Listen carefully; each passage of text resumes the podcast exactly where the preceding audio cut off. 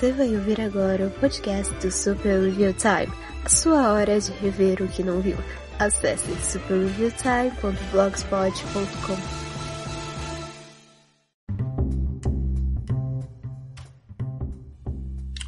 Vocês lembram de quando tinha aqueles, aquelas bolachas, passatempo, que tinha uns desenhos em cima que a gente ficava, olha, eu tirei o macaco, olha, eu tirei uma girafa, olha, eu tirei um hipopótamo, olha, eu tirei a sua mãe. Pois é, eles estão fazendo isso agora com os mentos, só que é com emojis, e eu não sei como me sentir a isso. Eu me sinto meio velho, eu me sinto como se as coisas do meu passado tivessem sendo reprojetadas para essa nova geração, só que tipo, no caso dos mentos eu sinto que o negócio tão mais sem graça, porque tipo, quando era com as bolachas, você podia dizer, ah, é, é, eu vou comer o, a bolacha do leão, então agora eu vou ser um leão, sabe?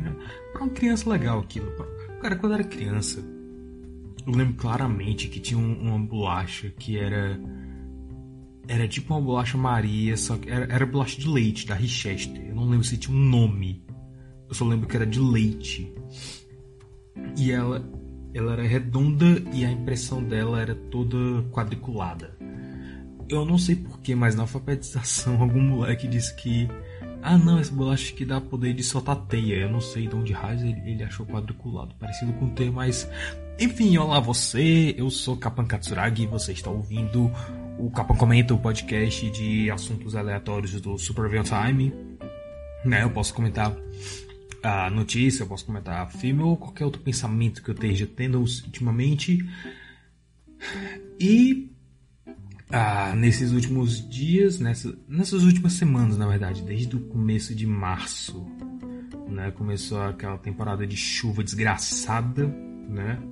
A mesma temporada de chuva que me colocou no, em outro quarto aqui em casa, tá um ano sem dormir no meu quarto, né? Vivendo de gambiarra, basicamente. É... E. É, sim, aquele, se você viu o vídeo de Bambu Luar, é, é, aquele mesmo período que criou uma cachoeira dentro do meu quarto. É.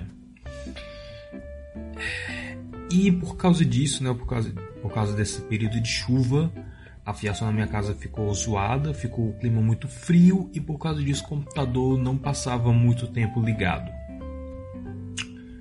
Então eu passei muito tempo estressado, com ansiedade. Eu acho que foi por causa disso que cresceu mais uns três fios brancos na minha barba. É, eu tô ficando velho, tô ficando velho. Uh, mas aí o que que acontece, né? Geralmente quando acontece alguma coisa assim, eu acabo me perdendo em alguma série, né? Eu acabo maratonando alguma série.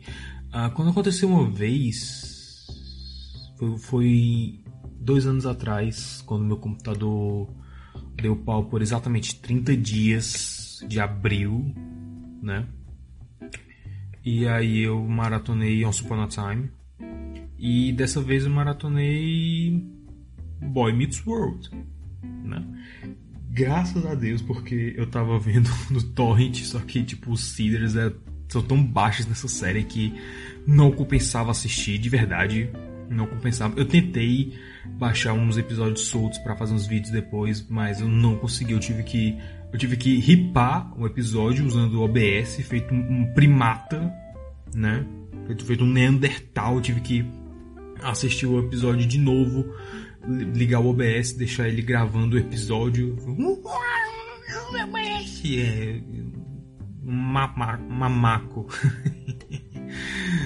ah. Mas é, é bom porque assim, é, eu gosto de sitcom, gosto muito de sitcom. Eu não sou um grande conhecedor, mas assim, sabe, quando tem aquela sitcom assim que me prende, eu realmente me apego né? Uh, de cabeça aqui, Live Med, o Maluco no Pedaço, Full House. Eu ia dizer Fuller House, mas. Uh, Big Show Show, né? Que infelizmente não vai ser renovado, né? O, o raio do, do Big Show mentiu pra mim. Né? O Big Show uh, saiu a primeira temporada na Netflix. Eu achei meio meh, mas assim, eu achei que tinha coração suficiente para, ok, eu assistiria outra temporada com certeza, especialmente por causa da, da JJ, que é a melhor personagem ali disparado. JJ, JJ é, é, é uma uma super vilã presa no corpo de uma menina de 8 anos. É, é fantástico. é fantástico. E assim, eu, eu, gosto muito de, de personagens com, com contrastes, né? É, é a, a, o pequenininho e o grandão, o gordo e o magro. Personagem, comédia de contraste é uma coisa assim que é muito efetiva. Né? Tanto, isso que, tanto é que por isso que muitas vezes o, o, os capangas né, de, de, vilão são geralmente um gordão forte e um baixinho que é o, é o cérebro da operação, né? É um clichê, mas é um clichê que funciona muito bem. E no caso, assim, ela é uma pivetinha super vilã, filha de um, um, lutador de peso pesado, de luta livre, então é fantástico. Mas não vai ter segunda temporada porque o Big Show foi pra IW? E o show é produzido, Big Show Show é produzido pela WWE Studios e pela Netflix. Então, é. Eu acho que assim ele viu que não ia mais ter nenhuma nenhum futuro para ele lá, porque só vendo se o computador não travou, ok? É, eu tô com esse medo agora. Se, se eu parar o podcast assim do nada e se tiver continuar em outro bloco é porque o computador parou e tudo que eu vou comentar lá no computador, whatever. Uh, porque assim, a primeira temporada do Big Show Show saiu basicamente no meio da pandemia, saiu junto com o, o WrestleMania, né, que foi durante assim, o começo do começo da pandemia, assim, lockdown mundial. E aí o Big Show ele, ele até deu uma entrevista depois num Raw Talk né? Que ele, não, não, não, vai, vai ter outra temporada, a gente tá gravando e blá blá blá blá blá. E eu, ah, ok, legal. Né? O wrestling precisa pegar um público mais jovem para se reinventar, né? Pra continuar. Aí eu, aí eu fiquei esperando, né? Fiquei esperando a segunda temporada, fiquei esperando, esperando. Não apareceu nada. Quando eu fui ver, ele, tava, ele provavelmente estava falando do crossover das sitcoms da Netflix, né? Que era do Big Show Show, ah, aquela, aquela série lá do, do. Acho que é do Júlio Iglesias. André Iglesias, sei lá, um latino gordão lá que eu não lembro o nome. E outra sitcom que eu não me importo o suficiente para lembrar o nome. Então. É. Obrigado, Big Show, por mentir para mim. Né? Daqui, daqui a pouco só falta ele dizer que luta livre é marmelada. Então. É, eu gosto de sitcom, eu gosto, sou um apreciador de sitcoms, mas eu sei que sitcom é um negócio muito muito complexo para você gostar, né? Porque você tem que ir para sitcom sabendo que aquilo é é comida de conforto, né? Aquilo ali é brega, aquilo ali é clichê, aquilo ali é idiota. Mas e quando você consegue passar por cima disso, vai passar o avião, eu não tô nem aí quando você consegue passar por cima de tudo isso, você consegue apreciar, talvez com sorte, se for uma série assim bem feita, sabe? Você consegue apreciar uh, uma camada assim de humanidade, você consegue aprender alguma coisa e, e, a série a série que eu vou resenhar hoje, que eu vou comentar hoje é basicamente sobre isso, porque uh, é basicamente, literalmente um menino conhece o mundo, né? Uh, o nome que deram em, em português é O Mundo é dos Jovens, que não é um título ruim, é um título que combina bem, especialmente lá para as últimas temporadas, mas. Hum, sabe. Um, tem, tem algo de especial em Garoto Conhece o Mundo, né? Então é isso, vamos, vamos dar uma olhada, vamos conversar um pouquinho sobre Boy Meets World, né? O Mundo é dos Jovens, a série que estreou no Disney Plus. E foi só por isso que eu consegui assistir tudo. E que eu, eu me apaixonei ano passado, cara. Ano passado eu me apaixonei por essa série. Eu não lembro porquê. Eu não lembro porquê que eu fui atrás dessa série, sabe? Eu acho que. Uh, eu tinha um, eu tenho um print de algum em algum lugar do, do Ben Savage, Ben Savage na, na série e eu devo ter visto a abertura em algum lugar ou era alguma memória reprimida de garoto conhece o mundo tipo ah, ok, é, é, é a, a, continuação de uma série dos anos 90, sabe? Eu deixava pra lá. Algum dia eu fiquei, ok, eu acho que eu vou assistir essa série. Aí eu fui atrás e achei no Torrent, comecei a assistir, eu me apaixonei. Só que aí era muito difícil de assistir porque não tinha muito seed, né? Eu não, ok, eu vou esperar sair no Disney Plus, né? Com sorte vai sair, porque, né? Passou uns bons meses, né? acho que eu comecei a assistir em novembro, eu quero dizer novembro. E só saiu mês passado, em março. Mas valeu a pena, valeu muito a pena esperar. Então, uh, vamos dar uma olhada, vamos conversar um pouco sobre Boy Meets World, né, os episódios mais memoráveis. Por que é uma série tão memorável? Porque é diferente das outras sitcoms que eu mencionei. Uh, e porque vale a pena assistir ainda hoje. Porque você, você, lafranhudo, miserável, defenestrador de, de guaxinins, você deveria assistir Boy Meets World, né? Então vamos lá, eu vou comentar depois da vinheta comercial, talvez, não sei. Não sei. Eu não vou editar isso. Eu volto já, eu volto já.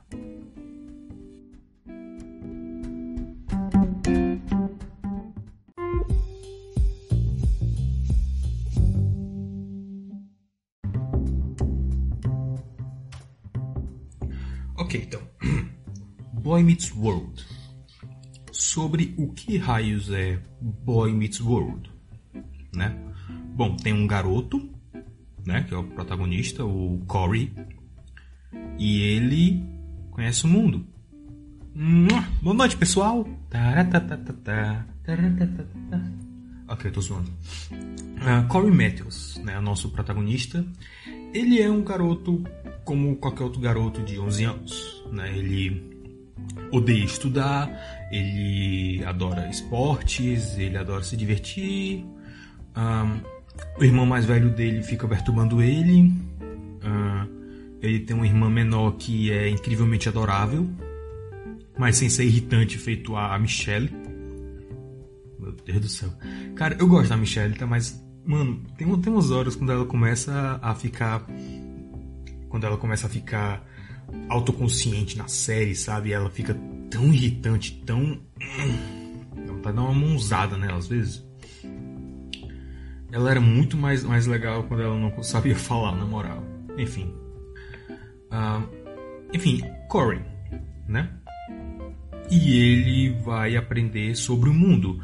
O que é interessante porque assim, quase toda sitcom tem esse elemento, uh, esse, esse, clichê do, do personagem jovem, que normalmente é o protagonista ou um dos co-protagonistas, que faz besteira na vida e aí tem que chegar os personagens mais velhos para ensinar ele a, a, o caminho certo, né?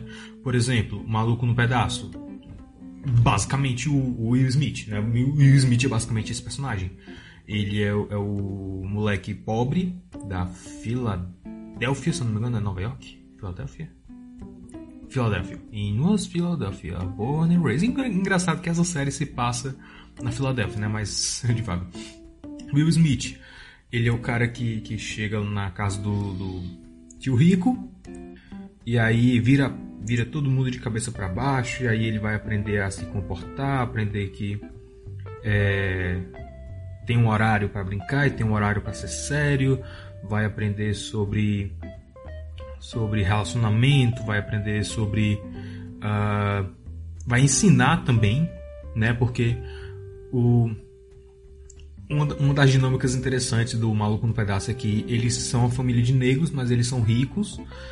E logo por isso, o, o filho do meio, Carlton, ele é muito abobado e muito avoado e ele não percebe assim que mesmo sendo negro, ele tem alguns certos privilégios por ser rico, filho de juiz. Então ele aquele, aquele episódio que eles são presos, né, que é a primeira experiência do Corto com racismo, por exemplo, né, que o Will ensina para ele, mas também tem momentos que o Will tem que ser ensinado, muitas vezes, na verdade. É, então, é uma troca interessante no Maluco Pedaço, eu gosto da dinâmica.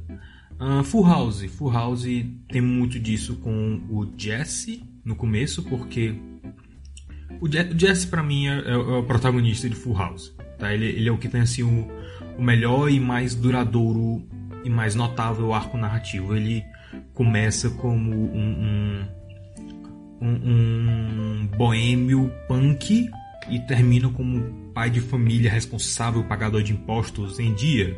E ainda tem, Então, é, é, ele tem muito dessa dinâmica, mas também os outros também de uh, o Dan ter perdido a esposa e ainda tá de luto, aprendendo a, a, a, seguir em frente sem ela e tal.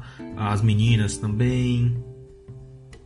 Então tem vários pequenos arcos dramáticos, mas eles nunca chegam a ser uh, muito sérios, especialmente Full House. O Maluco no Pedaço era para um público mais velho, então ele tocava em outros pontos também. Ele tocava uh, já mencionando racismo, ele, to ele tocava em, em, diferença de classe.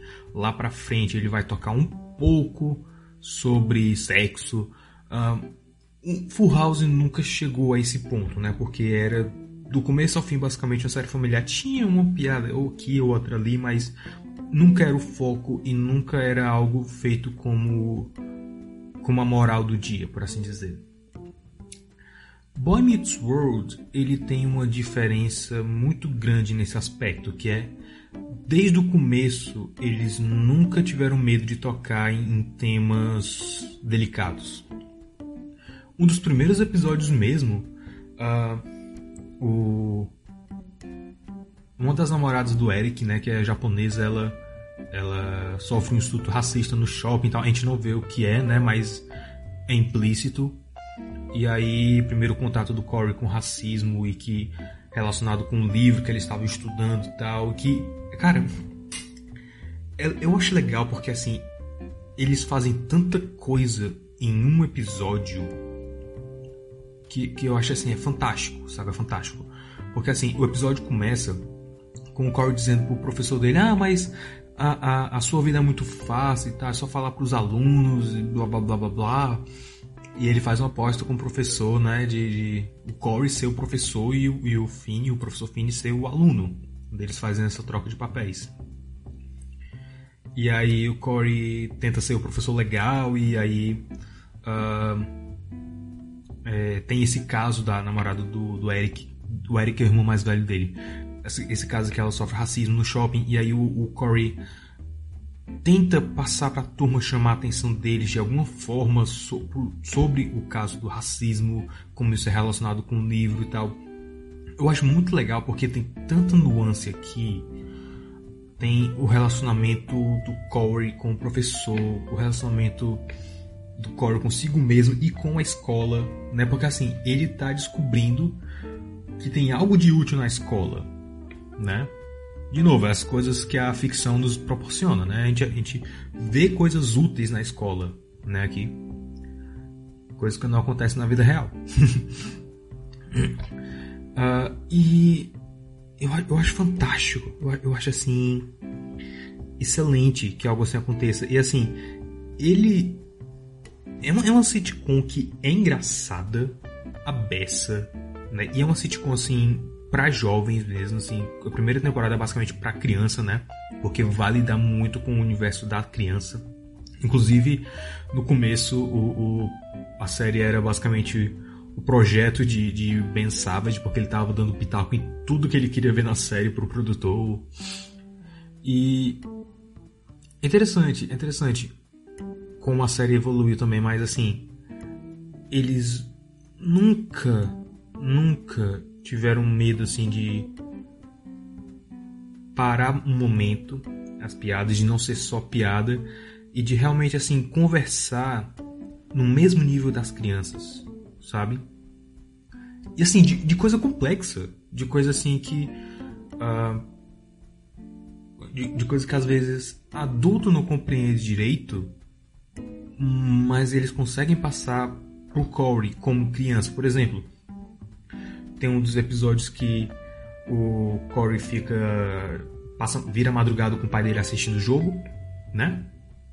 E por causa disso ele, ele acaba dormindo na aula no outro dia. E aí o, professor dele, o Sr. Finney, dá um. Acho que ele dá uma nota baixa para ele, coisa assim. E aí depois o, pai do Corey vai reclamar com o professor, né? É, uma, é, outra, é uma, outras coisas que eu gosto de chamar atenção. É, todo sitcom, quase todo sitcom tinha uma gimmick, né? Tipo, a Full House a, são três caras solteiros cuidando de três meninas, sabe?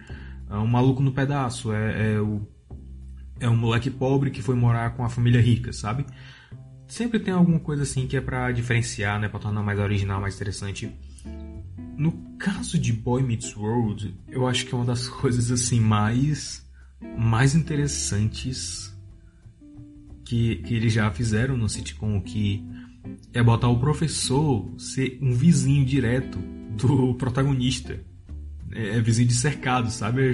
Eu achei isso muito legal, muito legal, porque causa, cria essa, essa intimidade maior entre eles, sabe? Eu acho que todo o resto da série não ia funcionar se isso não tivesse acontecido. Não ia funcionar. Enfim, uh, por causa disso, né, o pai do Corey vai reclamar com o professor diretamente da cerca, né? E aí o, o Sr. Finney, ele diz que...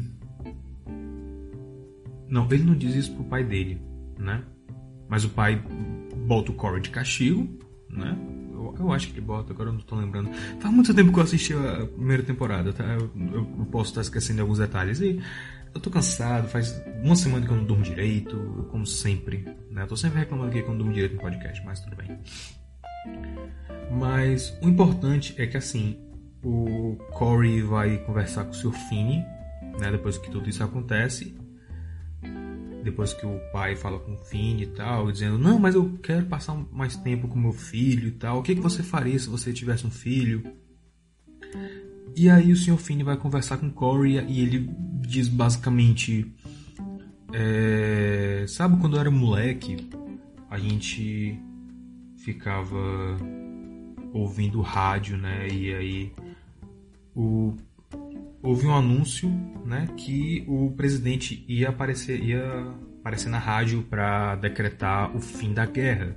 E eu pedi pro meu pai para ficar acordado para para ouvir. Meu pai disse: "Não, amanhã tem escola". E sabe o que é mais importante? Eu não lembro. Você, você sabe o que, eu, que eu aprendi no dia seguinte na escola? Eu não faço a menor ideia. Né? É, é, muito interessante assim, a forma como ele, ele coloca, como, como a série escreve o diálogo de uma forma assim que é engajante, é interessante. Né? O Sr. Finney é um professor mesmo, é um professor dos bons. Né? E, e aí ele diz algo tipo. A, a conclusão que ele chega é basicamente você não deveria se culpar por passar um pouco mais de tempo com seu pai, porque é esse, esse tipo de coisa que vai valer a pena na sua vida mais na frente, é disso que você vai se lembrar mais, né? E aí é interessante que assim, a, o episódio termina com o Corey conversando com a mãe dele e ele tipo, ah, meu pai disse uma coisa e o Sr. Finn disse outra. Quem está certo? A mãe dele disse, talvez os dois estejam certos né? Então ele passa os conceitos, essa série passa os conceitos para para criança de uma forma que na linguagem das crianças, de uma forma que eles entendem, sabe? E assim, os atores são, cara, os atores são muito bons, meu Deus. É, os pais do Corey são atores que assim parecem realmente saber lidar com crianças, saber se divertir com crianças, sabe? É, é, é, é, é, fantástico, é fantástico. E assim, é legal porque eles mudam a atitude, claro, depois que ele cresce. Mas você consegue sentir aquele mesmo senso de diversão, aquele senso de, de querer cuidar e, e sabe? É, é, muito legal, é muito legal. A, atuação dos atores é fantástica, fantástica. Inclusive dos atores mirins, né? Então vamos lá. Uh, os personagens principais são Corey, que eu já falei, né? A irmã dele menor, a Morgan. O irmão mais velho, Eric. E os pais, a, o Alan e a Amy. E o Sr. Finney, que é o professor que é vizinho dele. Cara, isso é muito legal. Isso é muito legal, cara. Uh, e aí ele tem. O lance dos, dos melhores amigos do Corey é meio complicado. Assim, a irmã dele Cara, eu, eu sempre esqueço o nome desse maluco, que droga. É... Deixa eu dar uma olhada aqui. Ah, ok. Chuck Cunningham. A, a irmã do Corey sofre da síndrome de Chuck Cunningham, né? Que Chuck Cunningham era o irmão mais velho da série Happy Days, né? Se você não lembra, dá um Google aí, vale a pena. Mas é porque assim, é... esse personagem ele apareceu na primeira temporada e o papel dele era minúsculo e depois de um tempo os escritores, os escritores simplesmente esqueceram que ele existia, sabe? O, o, os outros episódios foram escritos como se ele nunca tivesse existido. Então, a, a, Morgan, a irmã mais nova do Corey, meio que sofre disso. O que é uma pena, porque assim, a atriz que, que interpreta ela é muito boa. Cara, ela é uma atriz assim. Ela é uma atriz, eu acho que ela é melhor do que a James Olsen. Porque ela é legitimamente adorável e ela não é irritante. Eu acho que também é, é, nunca deixaram ela chegar naquele ponto que a James Olsen tiveram, né? Porque a James Olsen um dia pelo amor de Deus, ela, ela, elas dominaram a Terra, cara. Sem condições. A Morgan não teve essa oportunidade ainda. Mas, cara, assim, ela, ela tem umas falas fantásticas. A, a cena de encerramento do, do episódio da Guerra da Água com ela é, é fantástica. Ele, a família lá fora brincando de, de pistola d'água e ela ligando para emergência. Alô, minha família está atirando.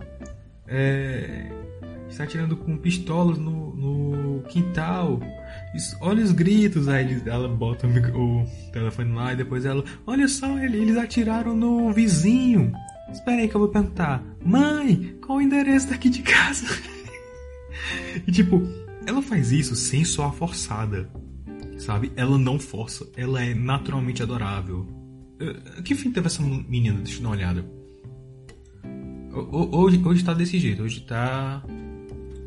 Minhas pautas são, são as abas abertas aqui do, do, do Vivaldi, todas as 45. Eu queria muito estar tá zoando, mas não. ah, cadê a primeira Morgan? Teve duas Morgans, duas atrizes que fizeram a Morgan, Lily Gibson. Ela é fofinha. Fofinha, ela tem cara de boneca. O boneco levou um murro na cara, mas tudo bem. Ah, ela apareceu em A Negociação. Ah, ela fez um, um filme de Natal agora, recente. Ok. Ah, ela apareceu na sequência. Outro Regrinhas Básicas. É, é o outro. Oito regras para namorar minha filha adolescente, né? Não, oito regras básicas mesmo. Né? Não, não sei. Não, é, é oito regras básicas para namorar minha filha adolescente. Hum. Ok, não, não sabia que ela tinha aparecido aqui. Ah, ah ela apareceu no, no, no, no filme do Alceu e Dentinho. Que bizarro. É, esse filme existiu, eu também. eu, eu também me impressiono vez ou outra. Ah. Cara, em simpatia, meu Deus, cara. Enfim. Ah, falar dos outros personagens é meio complicado, porque assim. Quase toda, como quase toda sitcom, né? O começo, primeira temporada, leva muita aperfeiçoação. Algumas nem tanto, né? Full House, maluco no pedaço a maioria das séries do Disney Channel, da Nickelodeon, de, de emissora assim, mais recente também, eles nunca passaram pelo mesmo que Boy Meets World passou, né? Porque assim, a primeira temporada de Boy Meets World é um caos. É um caos. Vocês não têm ideia. Tipo, o, o Corey era para ter dois melhores amigos, né? Um que era o Ryder Strong, né? Que interpretou o Sean. O, ele só foi tem um nome dito, Sean, lá pelo quarto episódio, uma coisa assim. Uh, e o outro moleque que, tipo, os produtores ficaram tentando revezar. Tipo, tinha a mesa, né? Ficava o Corey, o Sean e outro moleque. Esse outro moleque era novo todo episódio. Os, os atores chamavam de a terceira, a cadeira da morte, né? A terceira cadeira na mesa. É, é bizarro. e, tipo, era, era uma rotatividade tão grande que chegou um ponto que aquele episódio do, do cabelo, do Corey, que ele tenta alisar o cabelo. É, esse episódio é muito especial em vários motivos, depois eu vou explicar porquê. Esse episódio que o Corey tenta alisar o cabelo, o Sean aparece, né? E ele liga para a irmã dele, Stacy, perguntando como é que usava os produtos no cabelo. Só que essa irmã Stacy era para ser irmã de outro personagem. De última hora deram pro Ryder Strong e dane-se, sabe? Era pra ser de outro personagem e eles demitiram o moleque de última hora e tiveram que gravar de qualquer jeito e mandaram o Sean. E aí ficou o Sean com uma irmã que nunca mais é mencionada e que é o, o, o acho que é o real Chuck Cunningham dessa, dessa série, né? Cunningham. Eu, não, eu nunca aprendi a falar direito o nome deles. Cunningham. Chuck Cunningham. Cunningham. Chuck Cunningham. Chuck Canindé, né? A síndrome de Chuck Canindé. Nesse caso é pior ainda porque ela nunca apareceu, ela nunca teve voz. Era só o Sean falando no telefone com ela, a gente nunca nem ouve a voz dela. Muito bizarro, cara. E agora assim, dá pra você. Dá pra você criar uma, uma desculpa fácil. Fácil, sabe? Porque, tipo. Até hoje eu não entendi exatamente como é a árvore genealógica do Sean. Lá pra frente vai aparecer o meu irmão perdido dele, que é filho só do pai. Mas aí eles. Eles. Parece que. É tipo. Hum, ele menciona só o padrasto mas ele menciona o padrasto, então é porque a mãe dele é a mesma do, do Sean. Mas pelo que eu entendi, ele é meio irmão do Sean. Eu não, eu não sei, o, a série nunca, nunca, nunca deixa algumas coisas muito bem explicadas assim, sabe? É muito estranho. Mas. É. é. Enfim, o negócio o negócio aqui é muito. Era, era, era tão perdido no começo esse lance dos personagens, da canonicidade, que a primeira temporada meio que.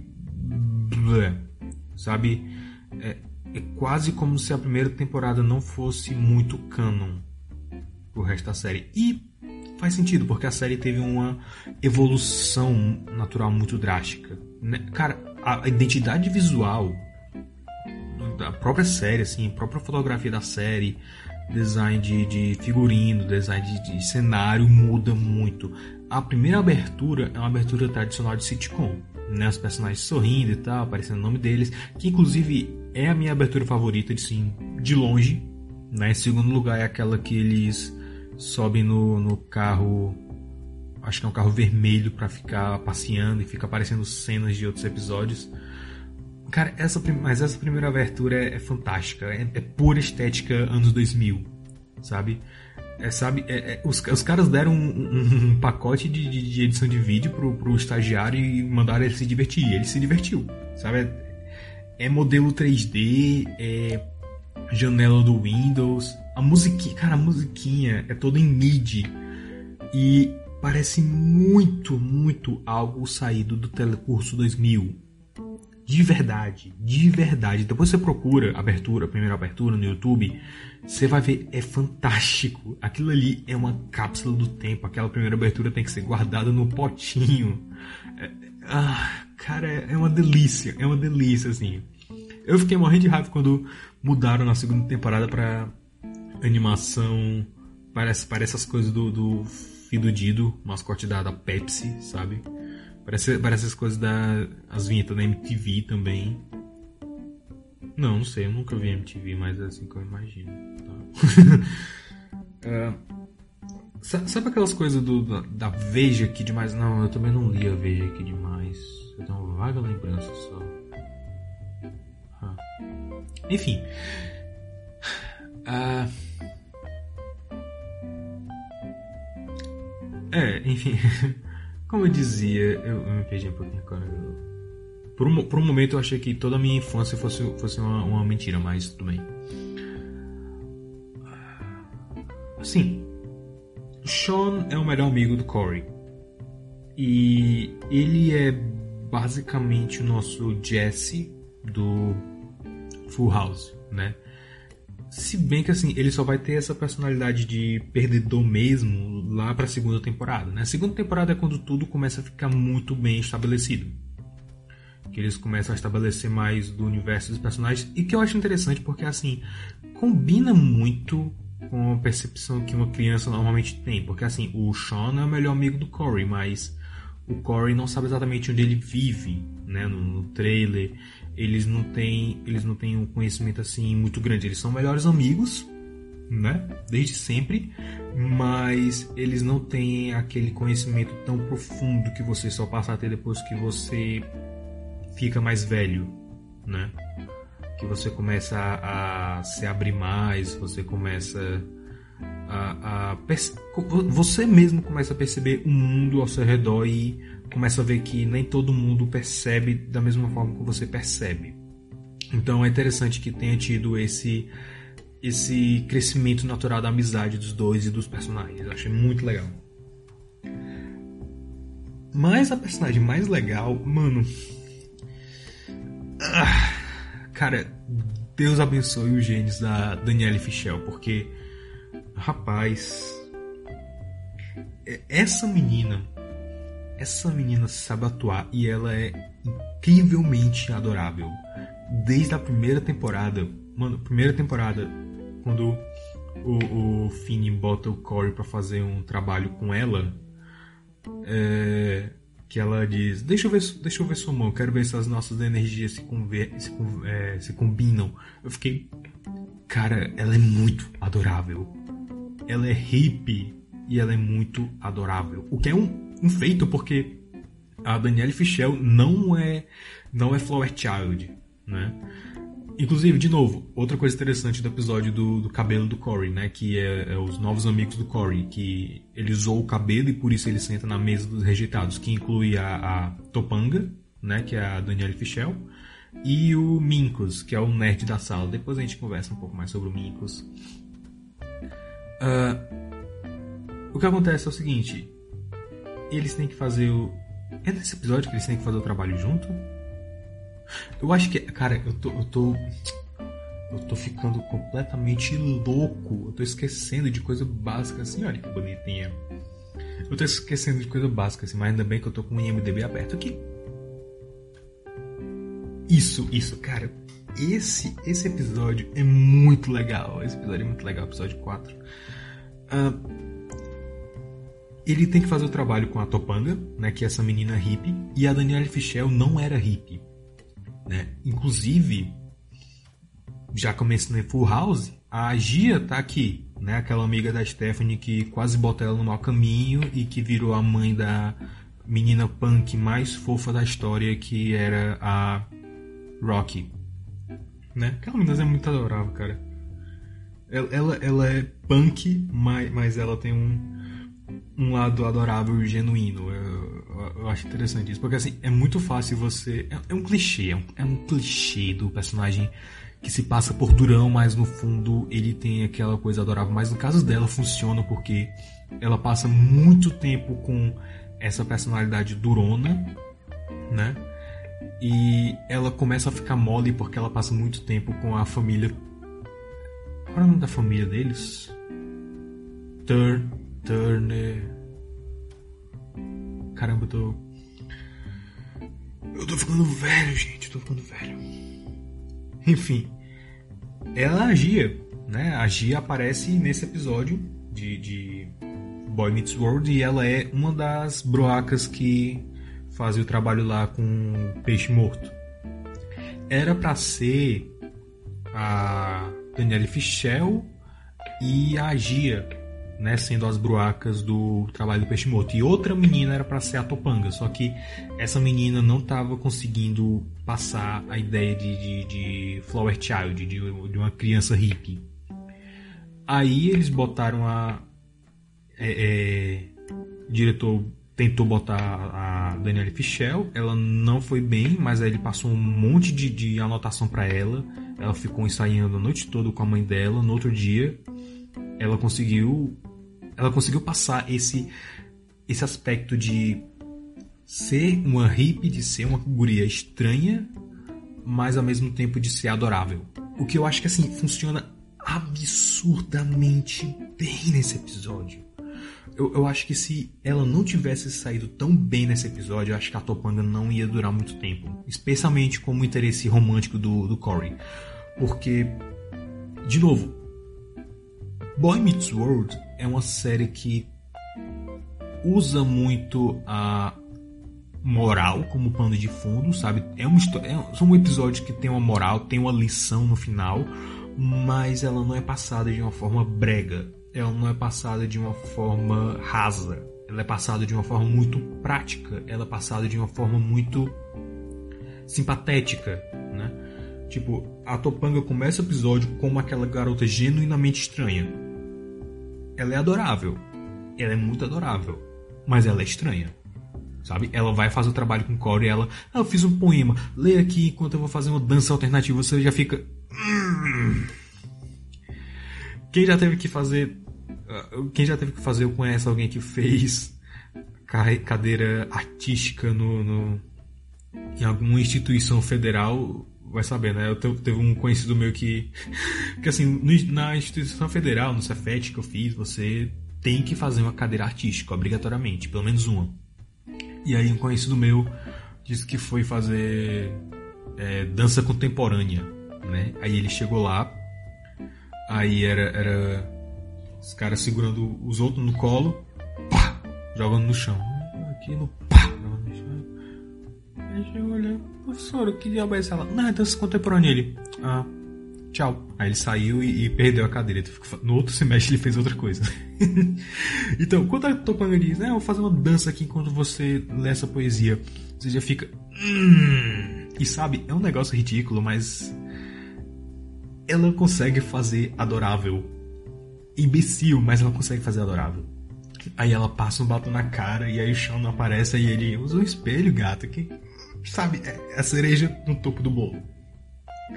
E aí é legal porque eles. O Corey e a Topanga têm uma conversa muito sincera e genuína sobre. sobre o trabalho, sobre ele, sobre todo mundo achar que ela é estranha e ela dizendo: Eu não me importo que me achem estranha, sabe? É, tipo, o cabelo do Corey tá todo zoado já nessa hora e ela, ah, o seu cabelo é único, né? É, é, o que faz você ser você. E aí, ele tipo, você gosta do meu boné? Aí ela, esse boné é importante para você? E ele, é. Aí ela, então eu gosto, sabe? É interessante porque o diálogo ele joga as sementes tanto do romance deles como genuinamente você fica, ok, eu acho que eu julguei errado essa garota né? Assim, ela é estranha. Ela é ela é, parece vinda de outro planeta. Ela chama os pais dele, dela pelos nomes deles, e não de pai e mãe. Mas eu acho que eu julguei ela errado, sabe? É, é, é um roteiro que realmente te pega desapercebido. Isso é algo que vai acontecer em outros episódios futuros também, de formas bem mais pesadas, inclusive. Ah, deixa eu ver aqui que mais. Ah, Cara, tem vários. O, todos os episódios eles são eles são nesse nível assim, sabe? Eles são. É, é, cara, a primeira temporada toda é basicamente isso. É você aprender uma lição de uma forma prática, mas tem alguns episódios que são mais engraçados, que são mais. Uh, que são mais leves, né? Tem. O, primeiro episódio assim que a gente vê o Sean mais. mais. mostrando mais, mais perigoso é o 17, né? Que ele faz um, um ele explode uma, uma caixa de correio, aí o Corey tem que esconder ele. Eu acho que essa altura a série já estava bem mais cimentada nesse sentido, né?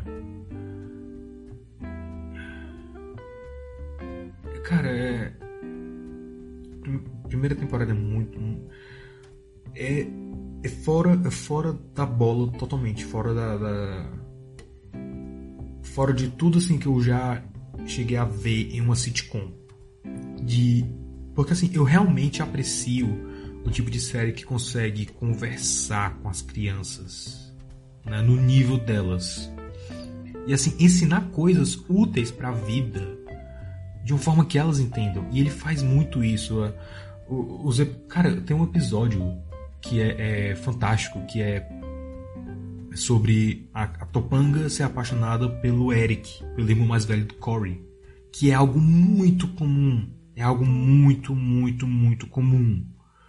E eles tratam isso com um, um, uma delicadeza, sabe? Eles tratam isso com uh, tanto assim avançando a história do romance, pré-romance do Corey da Topanga, mas também é uma coisa assim, você vê. Cara, eu, eu, eu conheço alguém que era desse jeito, sabe? É, é, é, muito legal, é muito legal. Ah, e o, o, o amigo do, do, do, Eric, né? O, o, Acho que é Jason, o nome dele, uma coisa assim. Ele era. Ele é o dublador do Max no filme do Pateta. Cara, outro episódio que também que lida muito com o sentimento infantil, que é o Corey, como filho do meio, ele se sente excluído por todo mundo, né? E assim, eles lidam, os personagens são escritos de uma forma exagerada, cômica, mas ao mesmo tempo que você consegue acreditar neles quando eles são dramáticos. Né? Os atores também são muito bons por isso.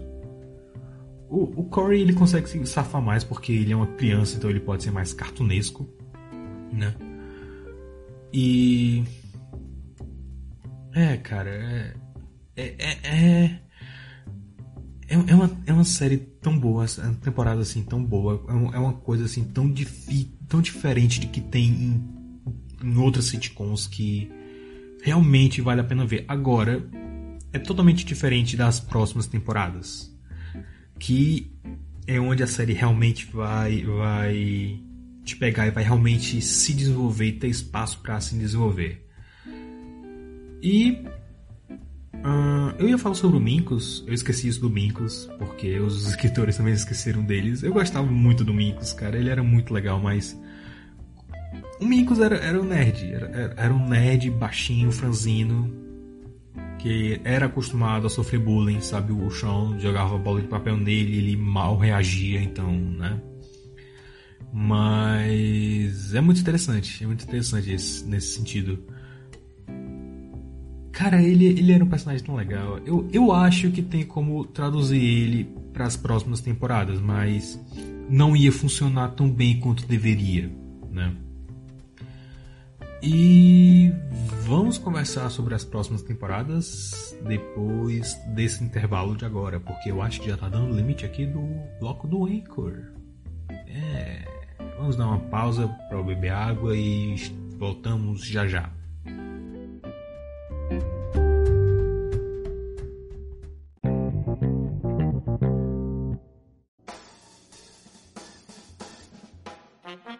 Você está ouvindo o podcast Super Review Time. Acesse superreviewtime.blogspot.com.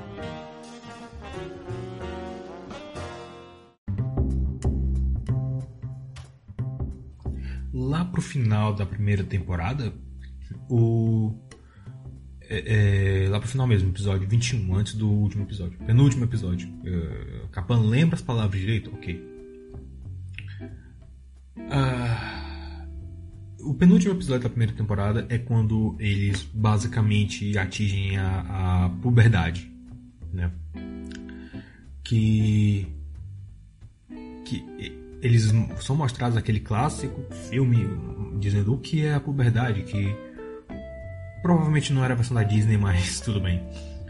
Sim, tem, tem um, um, filme educativo do Walt Disney sobre a puberdade e sobre a menstruação. Se você procurar no Google o suficiente, você encontra. Google não, DuckDuckGo. DuckDuckGo. Ou Ecosia, ou, ou, ou seja lá o que você use. A próxima temporada, a segunda temporada, daí em diante vai ser basicamente outra história. Vai, cara, tem uma diferença tão grande de tom e tão grande de, de, de,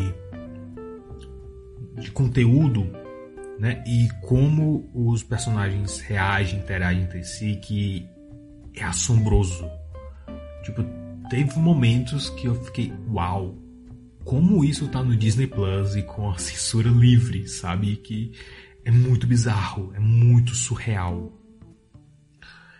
Mas eu, eu acho que faz, faz sentido, faz, faz, entra dentro do, do, do, do, do contexto de garoto conhece o mundo, né? Uh, porque o que acontece? Eles vão para o high school, né, o ensino médio, e aí já começa com o Eric não querer andar com o Corey porque ele é o irmão mais novo dele, o Eric tem muito interesse em garotas e blá blá blá. Ah, o Corey e o Sean também começam a mudar mais, a amizade deles fica mais forte, eles começam a aprender mais um sobre o outro também. E aí eles começam a ser alvos de bullying. E é por isso que eu acho que eles tiraram o Minkus, porque o Minkus é que sofria bullying de Corey e Sean. Eu acho que tem como botar um Mincos em alguns episódios, sabe? mesmo que seja jogado ao Léo, mas aí tem aquele problema todo de contrato e etc. De tipo, ah, a gente não vai usar ele tanto, então não tem para que usar o personagem, né? Então é mais fácil cortar ele. Uh, porque o Mincos ele era um nerd. Né? Tem duas rotas, tem duas rotas. A primeira que eu acho que eles fizeram, mas eles tipo não mencionaram, que é o Mincos foi para uma escola melhor do que a deles, né? O que faz sentido porque ele era um nerd. Mas lá, pra, lá na frente não, ele aparece de volta, só que ele nunca anda pelos mesmos corredores que ele. Cara, lá na frente essa série fica tão meta que é, que é, é fantástico. É, ele basicamente nunca anda pelos mesmos corredores que os outros personagens, por isso que ele nunca aparece. Ah, mas. É, é isso. Uma das alternativas era ele foi para uma escola muito melhor, ou. Ou. Ele poderia sofrer bullying junto do Corey e do Sean, e aí eles aprenderiam como bullying é ruim, né? Ou então os bullies iam fazer amizade com Mincos, porque o Mincos é que faz o dever de casa deles, né? Inclusive os bullies são um negócio à parte, de novo, aquele clichê do da, da dos capangas, né, da, da, dos contrastes, é o baixinho, magrelo e o grandalhão gordão. Que demoram muito tempo para serem assim é, para serem lapidados, mas quando eles são lapidados é tipo no primeiro episódio mesmo que eles aparecem já tem um, um, um um sinal assim de que o grandalhão gordão é mais sensível, né? Só que, tipo, eles não fazem uma rota normal, um diálogo normal. Eles fazem o grandalhão gordão entender algo errado que o, o magrelo disse. E aí ele, não, ok, eu tenho, preciso de tempo para pensar. Tipo, você disse que eu sou apaixonado pela minha irmã, o magrelo, não, não, não foi isso. Aí ele, não, tudo bem, eu tenho que ter tempo para pensar. E, tipo, é o tipo de piada que te pega totalmente é, é, é, de surpresa. Sabe? É o tipo de coisa tipo, pera, o quê? Ele, esse, essa, essa piada Disney, sabe? O que, claro, não foi. Tá, a série foi produzida pela Disney, mas não pela marca Disney. Foi produzida pela Touchstone, que era a. a o. o, o como é o nome, droga? Era a marca, né? Era o estúdio que fazia filmes mais adultos, mais para adolescentes, né? mais edges, né? Ou, ou, simplesmente que não se encaixavam na marca Disney, como os filmes do Ernest. Né? Ernest, Ernest vai pra cadeia, Ernest vai pro acampamento, Ernest vai pro Brasil, que é o pior deles, né? Mas tem, tem eles conseguem ainda manter aquela coisa de tentar ser meio educacional, né? Só que as lições agora são um, um pouco mais, mais maduras, né? Eles são mais voltados para relacionamentos, são voltados mais para para relacionamentos, especialmente amorosos, né? Porque é a, é a, hora que é o momento que o Sean começa a ser o, o, o garanhão que a gente conhece, né? E eu, eu acho que é esse que, ele, que eles que eles fazem o episódio da, da, da, das fitas, deixa eu ver. Ah, ok, tem uns episódios meio, meio bizarros, tipo que o Corey acha que é um lobisomem. Eu até hoje não entendi porquê, mas assim, é um dos primeiros episódios que molham os pés naquele lado mais bizarro da série que mais tarde vai ter muito, vai ter muito. Tem um episódio que o Sean adota um porquinho e o Sean adota um porquinho, mano. Se lasca, que legal. Ah...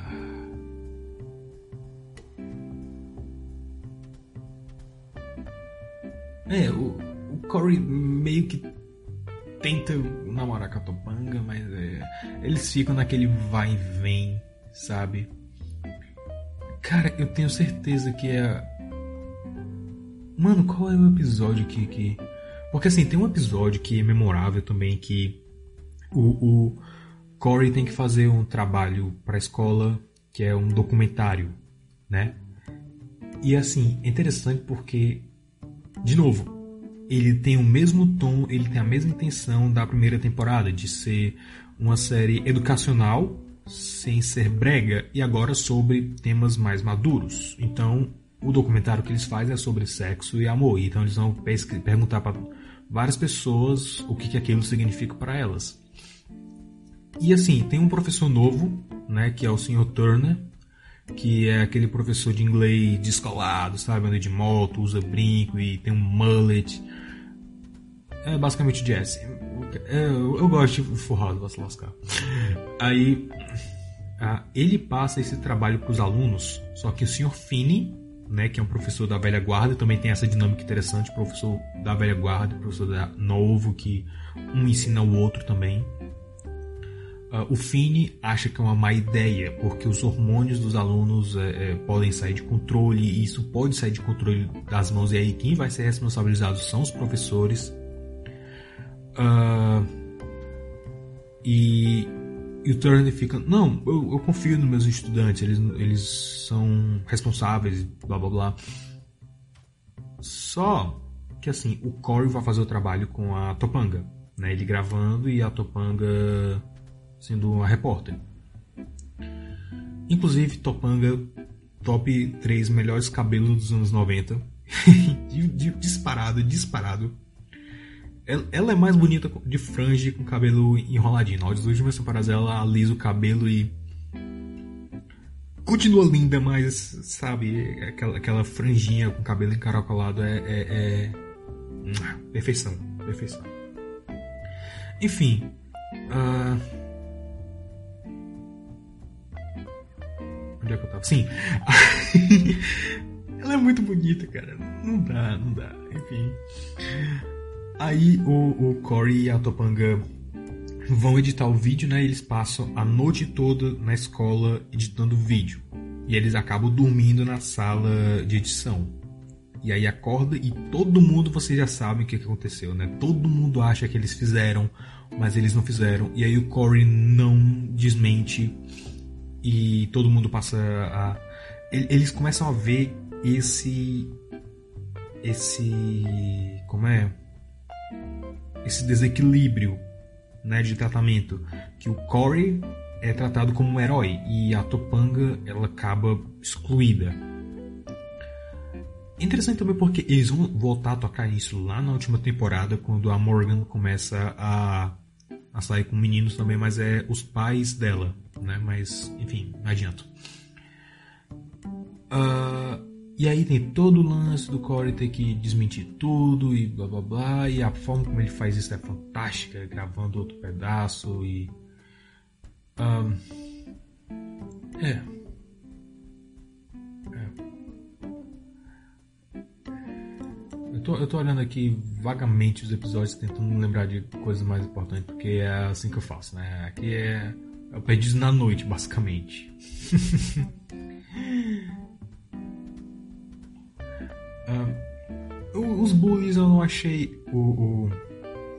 Porque assim, tem o, o, trio principal de bullies, né? O líder deles. Eu não achei eles tão memoráveis assim. Tanto é que Depois só quem volta é o Gordão, que era realmente o mais relevante dos três, era o mais legal dos três.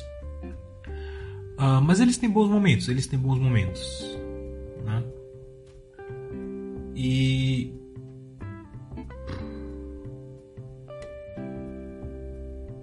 De novo, é muito, é muito.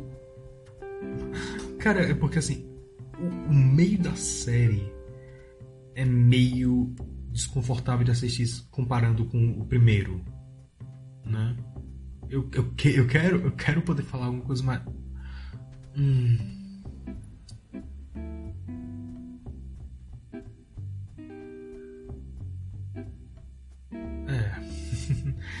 Eu, tô, eu, tô, eu tô com sono, gente, desculpa. Uh, mas é basicamente isso. Não vai ter muito episódio assim que eu consiga lembrar assim de cabeça, mas eu acho legal uh, como pouco a pouco a gente vai conhecendo mais dos personagens, eles vão evoluindo. Eu acho que a série só vai amadurecer mesmo assim de vez na forma final, lá pela quarta temporada, pela quinta temporada, né? Uh, episódio do cabelo, episódio do cabelo que o Corey começa a se incomodar de novo com o cabelo dele e aí a Topanga, né? A Topanga lembrando que ela era uma criança hippie, mas aos poucos praticamente de uma temporada para outra eles tiraram isso dela, né? Tipo, da primeira primeira temporada ela é hippie, na segunda ela não é mais, né? Ela não tem mais aquele traço de hippie. Ela tem aquele traço meio meio estranha ainda, mas é algo que vai se perdendo à medida que ela passa mais tempo com os meninos, o que é bom, porque fica mais parecido com a personalidade da da atriz, né? E aí ela corta o cabelo dela para mostrar pro Corey, viu? É, é, seu cabelo não tem problema, o importante é que tá dentro. Aí ela se olha no espelho e aí ela começa a se sentir mal. Eu acho interessante porque isso mostrou muito sobre ela também. Né? Vai os, os personagens ao redor vão sendo melhor, melhor preenchidos, por assim dizer. Né? E. Cara, olha, esse episódio do, do de Ação de Graça também eu achei fantástico. Que assim, nessa hora eles já tinham. Eles já tinham estabelecido que o Sean era pobre. Tipo, mora, ele mora no, no daqueles uh, estacionamento de trailer, né? E o pai dele. O pai dele, se você achou a voz dele familiar, é porque ele faz a voz do Slink no Toy Story 3, depois que o Jim Varney faleceu. Uh, por isso que a voz dele é tão familiar. E é, eles aprendem sobre o preconceito de, das tribos africanas, né? Inclusive eu lembro disso na aula de geografia, que é interessante, então.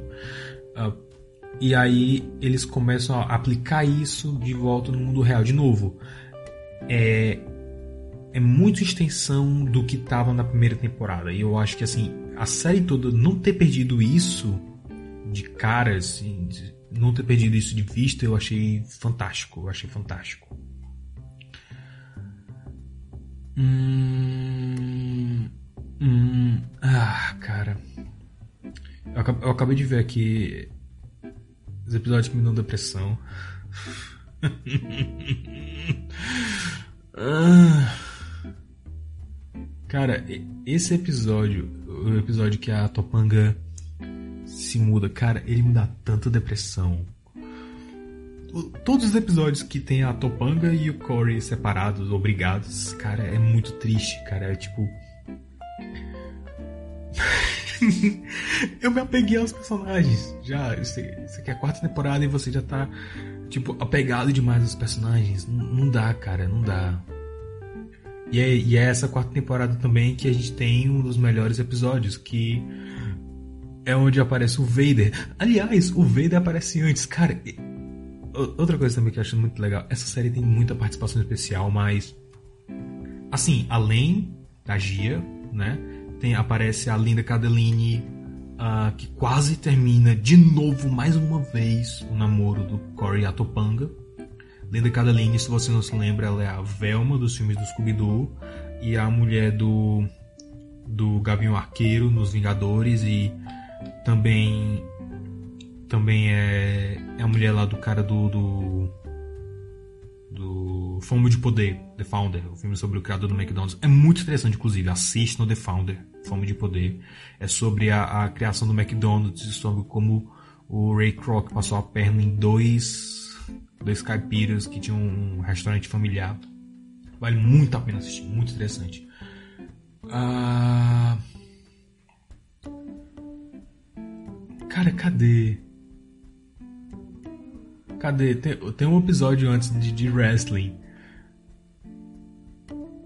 Caramba, cara, eu tenho que achar depois, porque, tipo, eu tenho que fazer vídeo sobre todos os episódios de wrestling. Cara, tem três, quatro episódios de wrestling.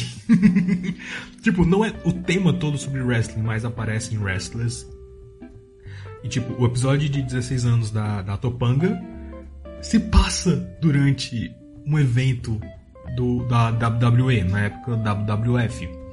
E, tipo, é, é incrível, é muito legal você ler sobre, porque os caras comentam. Ah, ah não, é, a gente teve que parar o evento para poder gravar a droga da briga, né, a, a, luta que apareceu no episódio. E tipo, o público que tava lá pagou para ver o evento da WWF. Só que do nada apareceu a galera de Hollywood lá e eles começaram You suck, you suck, Corey sucks, Sean sucks. E tipo, não era nada contra os atores ou os personagens, é só tipo comportamento de, de fã de wrestling, sabe? É tipo, é, naquela, naquela hora ali Hollywood era o vilão, sabe? Eu achei muito interessante isso. E. E o, o produtor dizendo, a gente teve que, que ralar muito para tirar isso da, da edição. Cara, eu tenho dificuldade para fazer isso hoje no meu computador. Imagina aqueles caras lá usando aqueles aparelhos pré-históricos de edição de vídeo, cara. Deve ter sido um saco mesmo. Mas é, o, o Vader é um dos lutadores da WWE, hoje antes da WWF, né, na época. Ele, ele é pai de um dos bullies, né, o, o bully grandão, o Frankie grandão e, e sensível. Achei, achei, cara, eu achei isso muito legal, porque assim, é uma coisa que vê muito naturalmente, que se encaixa muito bem. E assim, se você não é fã de luta livre, você vai entender claramente por que aquilo e você vai gostar do personagem. Ele. Uh, o pai dele é aquele cara tipo bruto, mas que você vê que claramente ama o filho que tá tentando fazer o melhor para ele, sabe? Aquele cara que tem um coração só que o Frank, ele é muito mais sensível, ele é o cara que faz poesia e, e fala bem elaborado, sabe? Conjuga os verbos direito. O pai dele não, o pai dele é loucão. E assim, o legal é que assim, tem tanta incongruência narrativa na série que ninguém questiona o fato do Vader ser o campeão de peso pesado e morar no, no, no, no trailer, sabe? Ninguém questiona isso na série. Mas, mas né, às vezes você pode dizer, ah, não, é a escolha dele. Tipo, a, a, a Charlotte Flair, que também, que também tem um trailerzinho pra morar, mas é porque antes da pandemia, né, eles. Cada dia era, era um, um canto diferente, então às vezes para alguns lutadores. Ela Charlotte Flair? Não, droga, é a Lacey Evans, tava confundindo. A Lacey Evans tem um trailerzinho que ela mora, né? E é é para ela mais cômodo para viajar entre os programas, né? Entre os a, a, pelo país onde tem o onde eles gravam os programas. Uh, e assim, é legal porque eles tocam em várias, várias coisas assim, pequenas mesmo. Tem um episódio inteiro dedicado a esse bully, né? De como o Corin Shaw faz amizade com ele só para se proteger de outros bullies, né? E Mano. Eles começam. Eles têm uns. Cara, tem uns episódios que não faz o menor sentido também dentro da própria narrativa. Porque assim. Essa é uma série. Essa é uma série que consegue te pegar de calças curtas com temas como uh, abuso doméstico. E ao mesmo tempo tem um episódio que o Corey leva um choque e vai parar nos anos 50. Essa é uma série que lida com um pai e uma mãe ausentes a vida toda, basicamente. Mas que também tem um, um vórtice espaço-temporal que leva a Topanga para outra dimensão de Casablanca. então, assim, é uma série que consegue atirar para todos os lados, mas você consegue engolir qualquer raio que eles mandem na tua cara. Sabe? E assim, eu acho que isso só, só, só é um ponto positivo da série, porque uh, você consegue passar por cima dessas coisas porque os personagens são bem escritos e eles são interessantes e eles são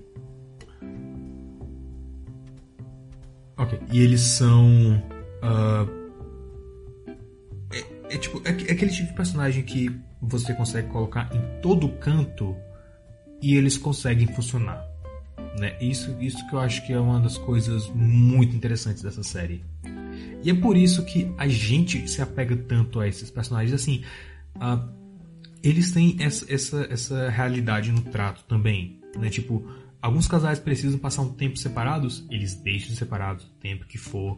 Mas isso também mostra, assim, o. O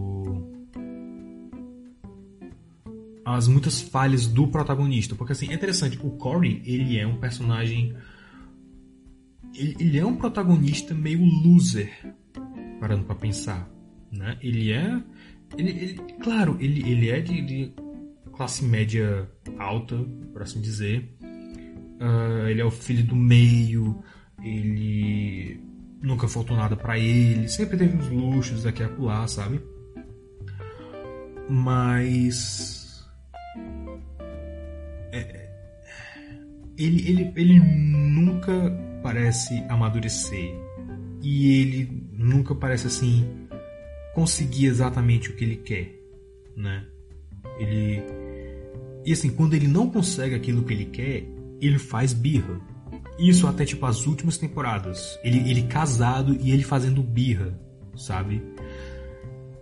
E é uma falha de personalidade dele, demais, demais, demais, demais. Mas eu gosto assim como a série trata isso para ensinar algo a ele, especialmente porque assim, ele casou muito jovem e todo mundo aconselhou ele a isso, né? Foi uma decisão que ele tomou, ele tá arcando com as decisões dele, mas ninguém passa a mão nele por causa disso. E assim, eu acho muito interessante esse episódio que, que eles se mudam para apartamento de casais do, da faculdade, porque ele pede ajuda pro pai dele, tipo, umas duas ou três vezes o pai dele nega, mas isso porque o pai dele queria que ele aprendesse na marra. E funciona, porque é uma sitcom, claro. Mas, sabe, a, a lição é que é importante. Eu acho, eu acho legal isso, porque de, do começo até o fim é lições de vida. São lições de vida, Topanga, obrigado.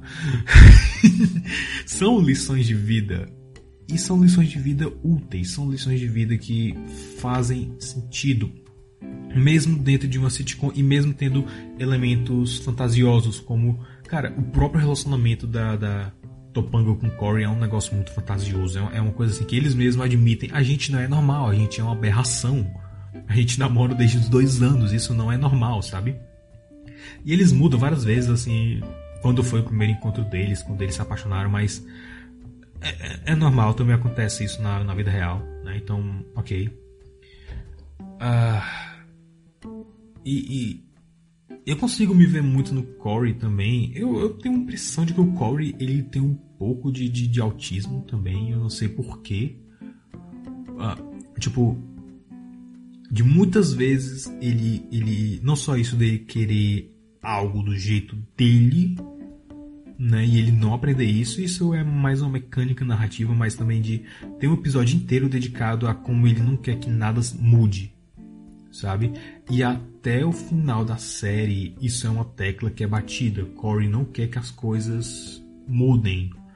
Assim, as coisas fora do, do, do controle dele, é o restaurante favorito dele, o relacionamento do, do Sean e da Angela, uh, várias coisas assim que, que interferem na vida dele que ele não quer que mude e ele faz tudo para querer mudar e assim é legal porque assim, a gente vê a amizade do, do, dos outros porque eles sabem disso, eles veem isso, eles sentem que o Corey quer mudar todo mundo. Isso é uma falha de personalidade.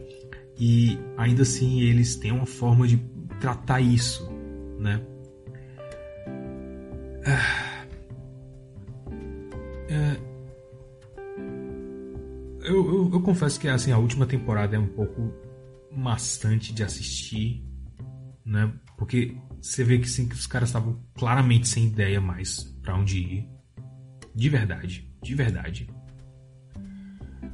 Uh, e, e, assim eles começam a, a, a, a, lidar. Os personagens mudam muito e a gente é forçado a aceitar porque assim é tipo coisa que a gente já se esqueceu. Tipo, o, o Eric, o irmão mais velho do Corey, ele fica gradualmente mais imbecil e mais irritante. O que é bom porque ele tem uma voz engraçada, de verdade. Tanto é que o, ele, basicamente, dublador de desenhos, ele dublou o Ron de Kim Possible que eu nunca parei pra pensar, mas isso faz muito sentido. Mas é, depois de um tempo fica cansado, fica irritante, você fica. Pera, o Eric não era sempre idiota assim, sabe? Primeira temporada, ele, primeiras temporadas ele trabalhava, ele era, ele era, ele era empacotador no, no, no na loja do pai dele.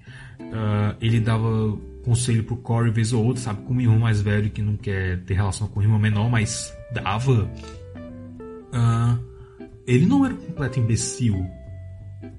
Lá para as últimas temporadas ele é um absoluto idiota. E a gente, é, a gente é obrigado a aceitar isso porque sim, é muito estranho. Porque parece algo que veio do nada, mas ao mesmo tempo foi algo tão gradual que a gente não percebeu. Pelo que eu andei lendo, é, foi alguma coisa no final da segunda temporada. Deixa, deixa eu ver se eu acho o episódio aqui. No final da segunda temporada é para ele estar tá estudando para alguma prova, né? Prova final. E ele bate a cabeça para estudar. Eu não sei. Ah, tá. O episódio 21 da segunda temporada aqui. Outro episódio do wrestling. Que, inclusive, os golpes de luta livre que eles usam na série são excelentes, assim, sabe? É, é um selling desgraçado de bom. Ah, tu, tu, tu,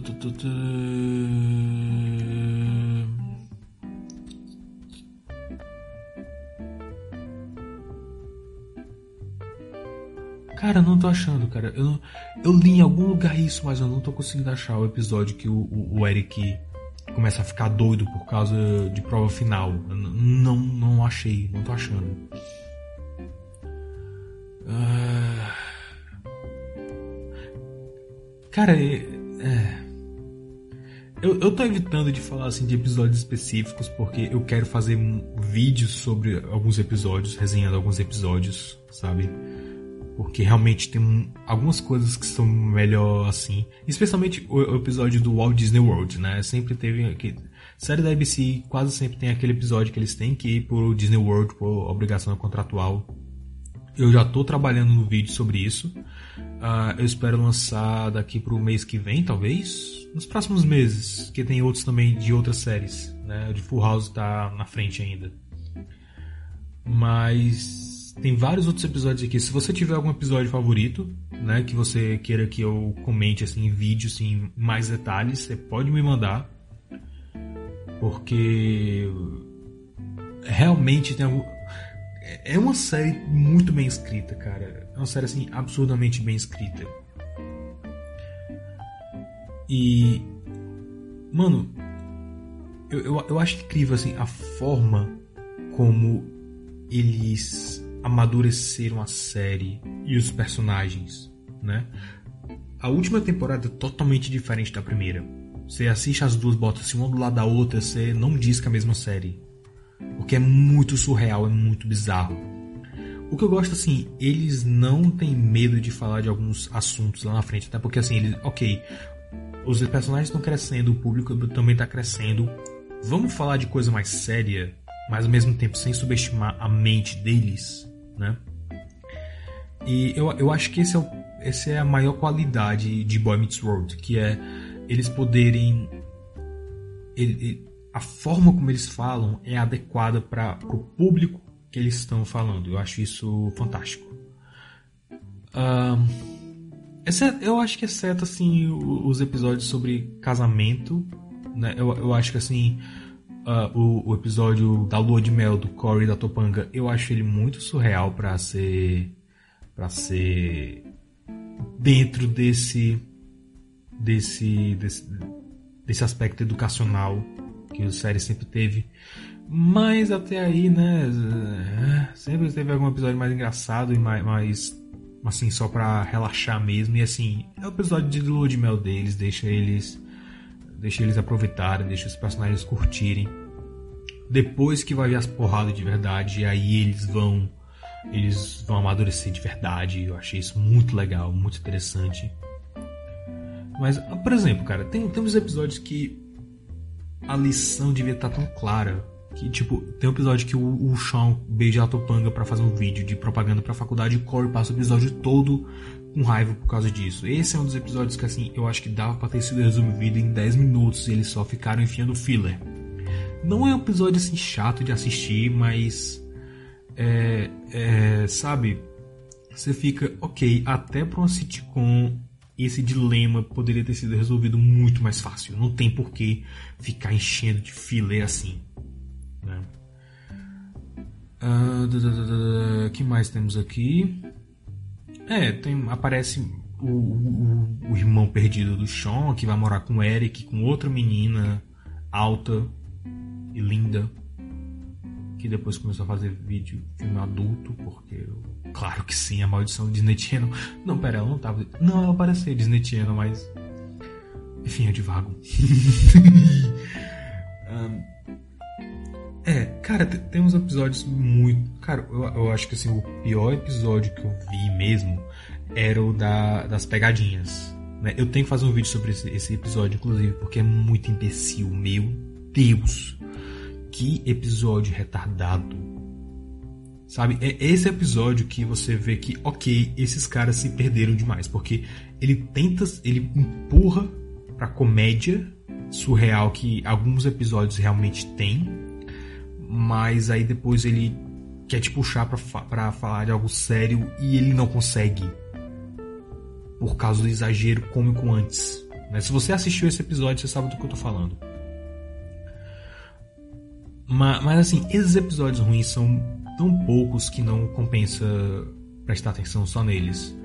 Uh, eu, os episódios que eu mais gosto, assim, que eu, que eu achei que eles realmente que foi a maior crise realmente assim dos personagens que já tiveram foi o final da sexta temporada e o começo da sétima, que a Topanga descobre que os pais dela estão se separando e o Corey vai tentar juntar eles porque como os pais dela estão se separando, ela não acredita mais no amor e logo ela não quer mais casar. E aí o Corey tenta resolver tudo e as coisas não se ajeitam, né? É tipo, isso é vida real dá teus pulos pra resolver, te resolver com a tua mina, sabe? E eles, ele dá um jeito, dá um, dá um jeito de, de resolver a situação e. Cara, é, é, é catártico, assim, sabe? É. Capaz, você chorou no final? É claro que eu chorei no final, vai se lascar, por favor. Eu chorei em vários momentos, eu chorei em todos os momentos que eles voltaram a namorar, eu chorei no pedido de casamento, eu chorei no casamento deles, o que é estranho, porque normalmente eu não choro em casamentos. De verdade, eu sou um cara muito difícil para chorar. Muito difícil. Mas, mas nessa série eu realmente chorei. É. Uh, o episódio do casamento também eu achei muito interessante porque de novo, mostrou muito imaturidade dos personagens, porque eles deixaram para resolver algo de última hora, algo que eles deviam ter resolvido já antes e nunca conversaram sobre o Corey e o Shaw, no caso. Uh, é. Eu, eu acho legal, eu acho legal uma, uma série assim que você, é, você, se você acompanhou a série assim na exibição durante seu crescimento. Eu acho interessante como eles conseguem crescer os personagens, né? mesmo que alguns fiquem mais idiotas que os outros, mas eles tomam algumas decisões importantes e eles esquecem de coisas do passado também, porque tipo tem, tem, tem pelo menos três piadas que o Eric faz com a Topanga, tipo uh, no último episódio que a, a mãe do, do Corey diz tipo ah, não vou, não vou ter filho com a, não vai engravidar a Topanga sem estar pronto, viu? Aí o Eric diz, pode deixar, mãe. Sabe? Como se fosse para ele. Só que é engraçado porque eu fico, hum, a Topanga era apaixonada pelo Eric no começo da série. E não é a primeira vez que ele faz esse tipo de piada. eu fico, hum, ok. Ah, cara, como, como eu pude esquecer? O episódio. Cara, pra vocês terem noção assim, de como essa série consegue ser dramática lá para as últimas temporadas, tem um episódio que um dos professores, né? Ele meio que tenta ser tipo Turner, ter aquele contato fora da sala dos alunos. Isso na faculdade já. Ele tenta, tenta ter aquele contato com os alunos fora da sala de aula. E aí ele, ele entra no quarto da Topanga e ele começa a dar em cima nela, dela. E aí o Corey descobre e aí ele é, soca o professor, né? E, cara, se desenrola. O episódio inteiro ele não é engraçado. Ele não é episódio para te fazer rir. Mas ele consegue te prender pelo drama, sabe? Os atores conseguem carregar muito bem o drama, acho isso fascinante. Melhores atores ali é dramáticos, o, o Sean e a Topanga. De longe, de longe, de longe. Topanga consegue, assim, ser incrivelmente adorável e espontânea, né? Mas quando é para ser um drama, você consegue sentir o peso na voz dela, porque tem uma hora que ela chega pro professor e diz: é, Por favor, se livra dessa situação, sabe? É, tira a acusação e, e, tal. Porque você tem em cima de mim. Aí ele, não Topanga, você deu em cima de mim. E ele sai. E é escrita assim de uma forma tão crua. É escrita assim de uma forma tão. Você fica, caramba, isso tá no Disney Plus. Isso, isso é surreal. Claro, tem um episódio da primeira vez do Corey da Topanga que você fica, uou, Disney, calma, sabe? Tem mais. Tem. Cara, tem um episódio que a, a namorada do Sean vê a bunda do, do, do Corey. Tem um episódio que o Corey vê a bunda da, da Topanga. O que é engraçado porque logo nas primeiras temporadas, quando a Topanga era piveta, ela mesma disse que não achava nudez algo. algo, algo de se. se envergonhar, né? Porque, de novo, ela era uma hippie. então você fica. Hum, as peças fazem. as peças se completam. Mas enfim. Uh, é muito interessante esse episódio do, do, professor. E o professor é interpretado pelo irmão mais velho do Ben Savage, né? o Fred Savage. Você deve conhecer de Anos Incríveis, uh, aquele filme do moleque do videogame, e de A Princesa Prometida. Ele é o moleque que o avô lê o livro. Né? É, tem uma pancada de, de aparição também. Tem, cara, aparece a DJ Tanner do, do Full House, ela é uma das bruxas lá no episódio. Porque é claro que a série que tem um, um, professor assediador também vai ter um episódio sobre bruxas reais, que inclusive tem um, um crossover com a Sabrina. E o Salem, porque é claro que sim. Mano, essa, essa série, ela consegue de 8 a 80 de uma forma assim sensacional. É, é incrível, é incrível. Ah, dá mais uma pausa aqui, eu acho que já tá bom né? Eu vou beber mais uma água e daqui a pouco a gente volta encerrando esse podcast.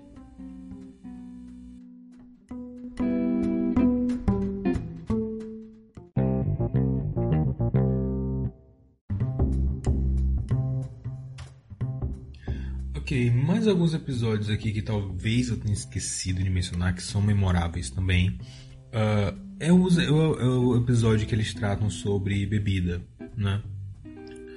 Uh, eu, eu acho interessante porque, assim, quase toda série, mesmo desenho animado nessa época, nos anos 90, tinha algum episódio sobre bebida. Eu tenho a teoria de que as emissoras recebiam algum tipo de desconto de imposto de renda por fazer episódios falando sobre esse tipo de coisa. A família Dinossauro tinha um episódio falando sobre drogas, por exemplo.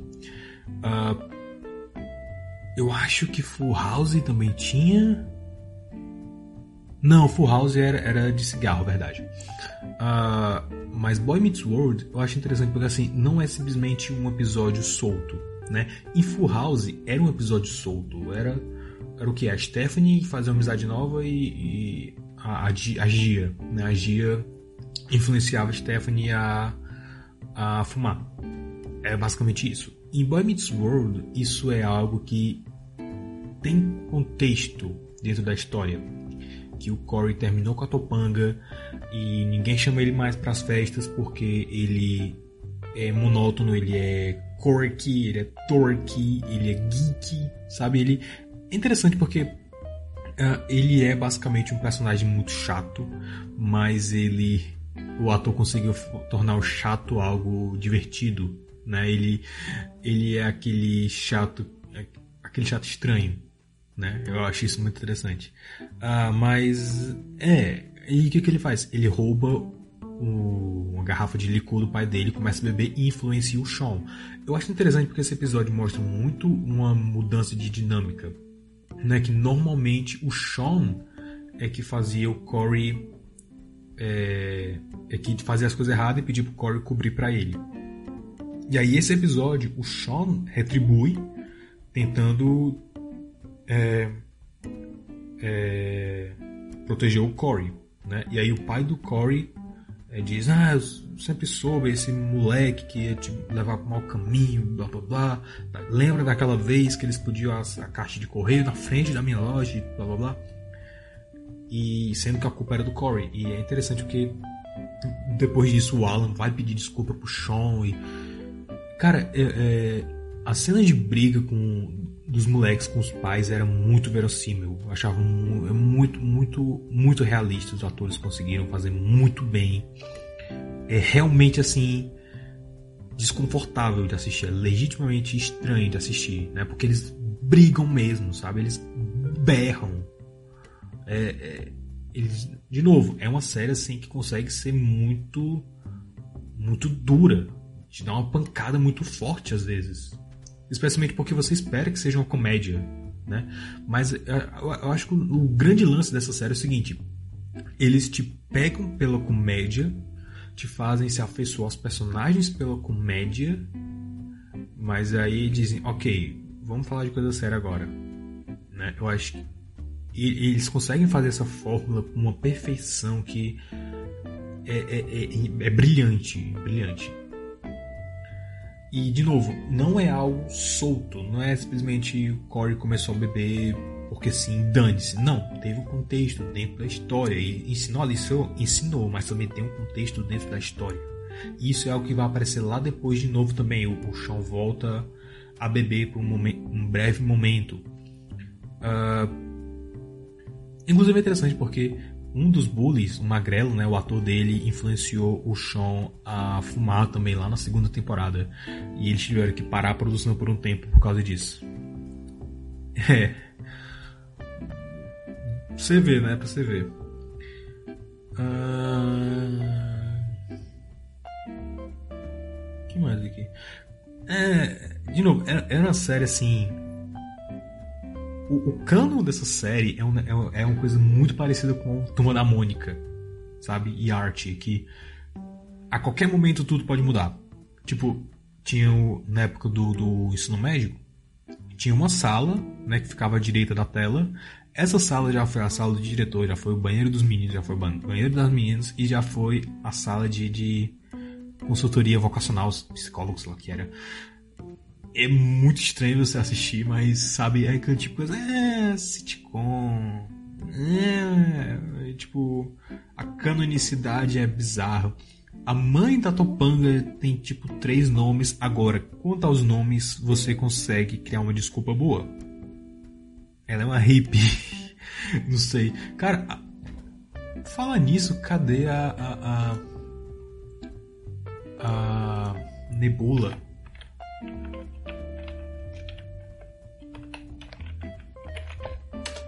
Deixa eu ver aqui se eu acho alguma coisa. Uh, Nebula. Ela parece verdade.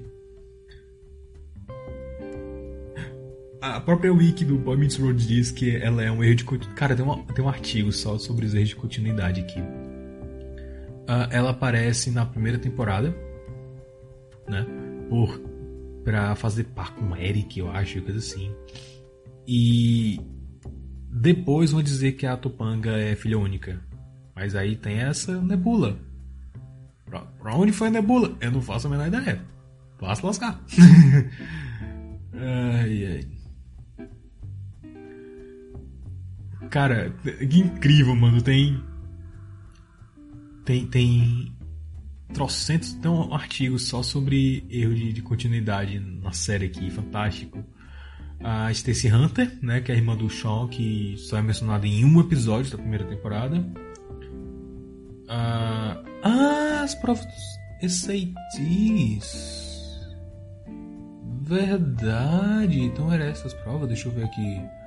Deixa eu ver aqui o que, que, que, ele tem. Vamos lá. Wiki, me ajuda. SAT.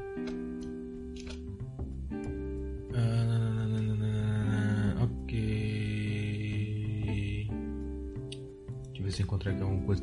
Eu, eu tô querendo muito achar esse, esse lance do, do SAT. Ah, temporada 4, episódio 20. Ronnie Patel. Ok. Ok, mas. Mas, não explica porque ele ficou mais idiota decorrer da série. Tipo, de verdade. Eu, eu, eu, queria que, que essa, essa. Eu queria que essa, essa prova explicasse porque ele ficou tão imbecil, mas não explicou. Ok, whatever. Vamos ver aqui mais erro de continuidade. Ed é o meio irmão do Sean.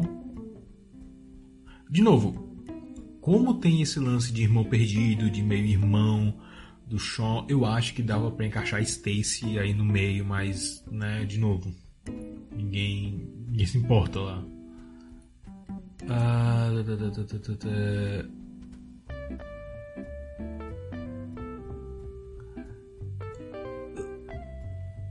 o pior, o pior que eu não lembro. Eu não lembro desse personagem do Ed. De verdade, não tem foto dele aqui na wiki. Deixa eu dar uma olhada aqui.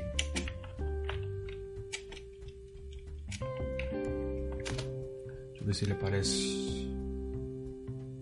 Tenho que, que, que, que rever. Ah, tem um vídeo no YouTube, eu não vou assistir isso agora. Ah, sim!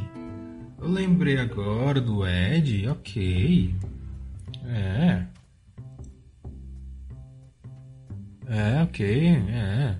Agora eu lembrei. Ok, mas ele é só do lado da mãe, né? Mas se for assim, o Jack não é. Cara, é, é bizarro, porque o Jack menciona o, o, padrasto dele. Mas se ele menciona o padrasto, então ele é filho da mesma mãe do Sean. Ele não era meio. Pra mim, que ele era meio irmão do Sean. Não sei. De novo, eu posso estar confundido com Ed, Mr. Kino, né, que é a mulher do, do Vader. Frank. É, eu, lembro, eu lembrei desse do, do, Frank durante a série, mas depois eu esqueci porque o Frank sumiu. Que o Frank tinha irmã de novo, aquela piada. Eu, eu estou apaixonado pela minha irmã, não. Hum,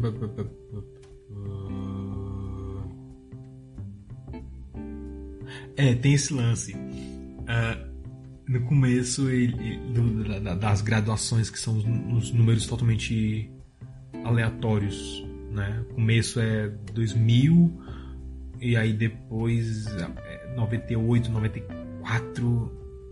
Eu acho que tem a ver com esses episódios de, de viagem no tempo. Eu acho que deve ter alguma coisa a ver com isso. Que aqui eles eram participantes da classe de 2000, né? Sexta, sexta série 93, 94, né, no episódio da, da pré-união, né, que era um trabalho escolar que eles tinham que é, des, descrever como seria a futura vida deles. E é interessante porque o Minkus é que queria casar com a Topanga. É, Minkus, todos nós já estivemos aí, cara. Tamo junto, irmão.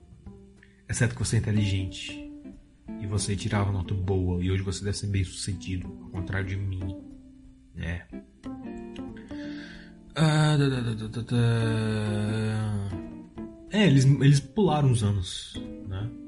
De novo, eu acho que tem uma coisa a ver com os episódios de Viagem no Tempo, porque tem pelo menos dois, dois episódios que eles viajam no tempo. Um que o Corey vai para os anos 50 e outro que o Salem, né, com magia, leva todo mundo para a Segunda Guerra Mundial.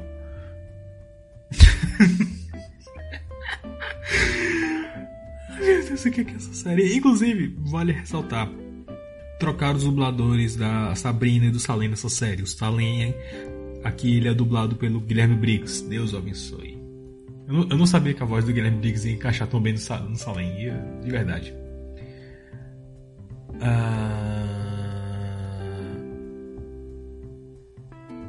É, pois é, eles, eles explicam aqui da, das várias vezes que o Corey se apaixonou pela Topanga. E as crianças têm memórias ruins. Hum...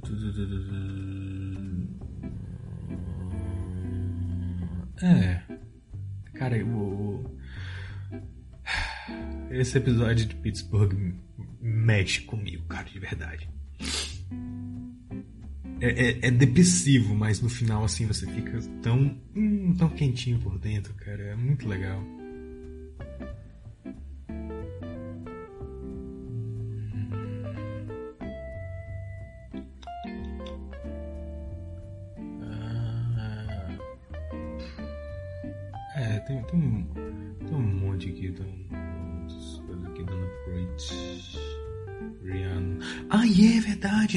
Lance do, do, dos. Dos pais da Topanga que não faz o menor sentido.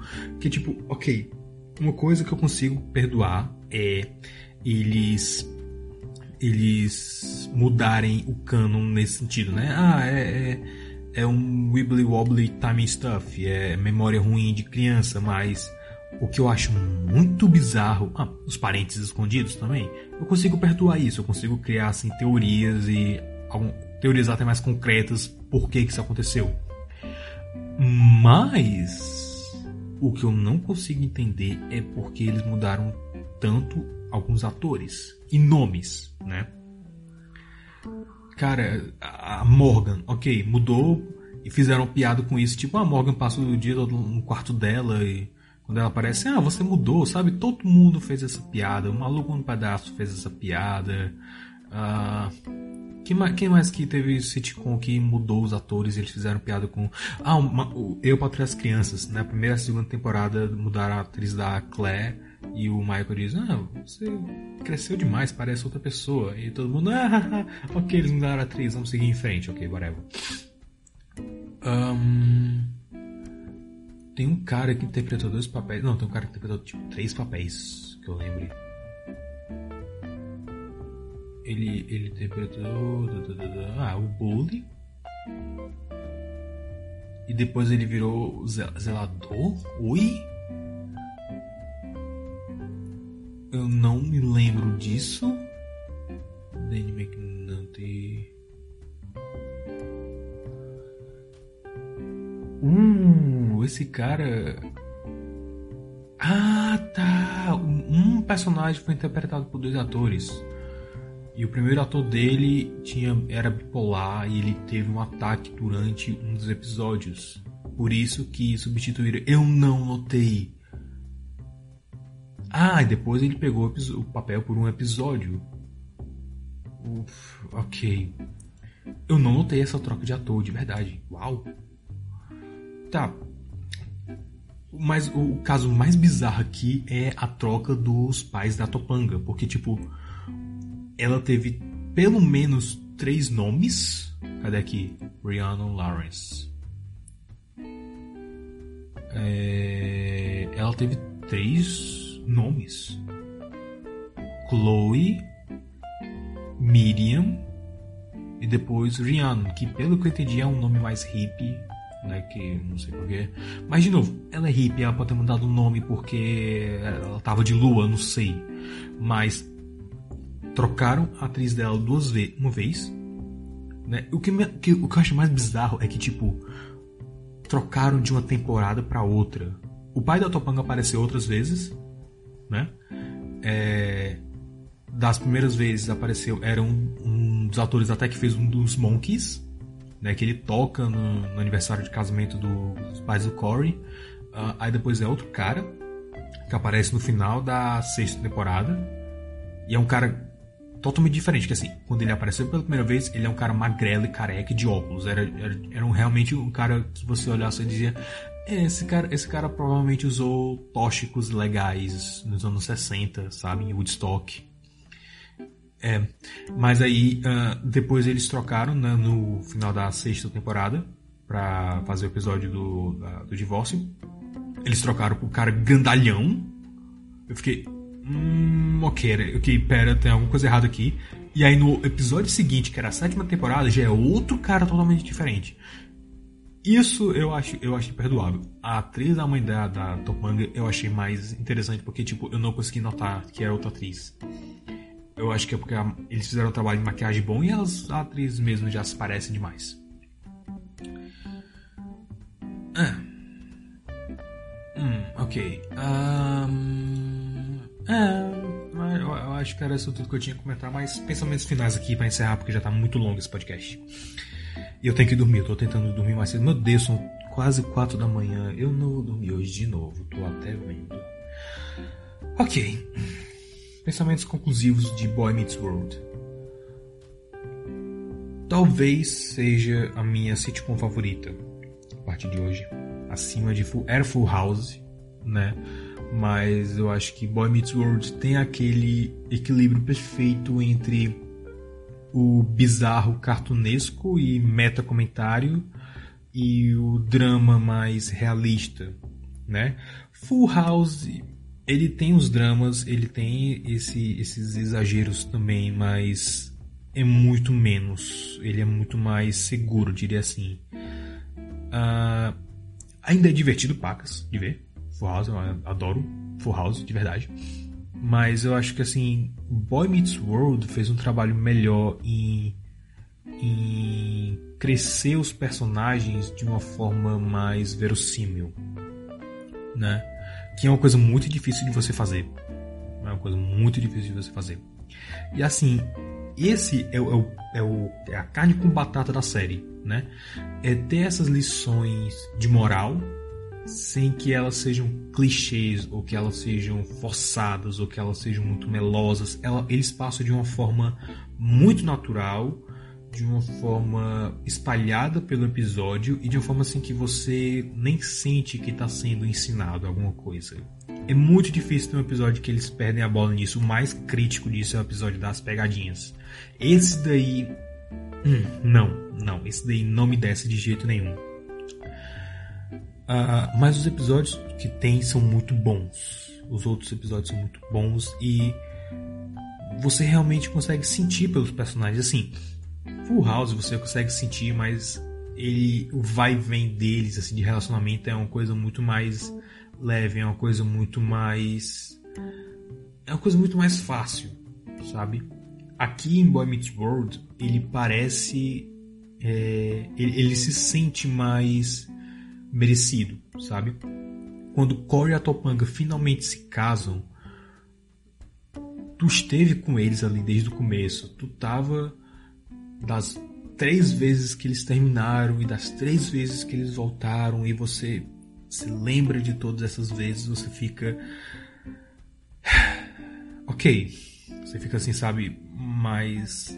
É... A, a sensação de catarse, catarse é maior. É muito maior do que, por exemplo, quando. Quando a, a DJ se casou com o Steve em Fuller House, sabe? Por exemplo.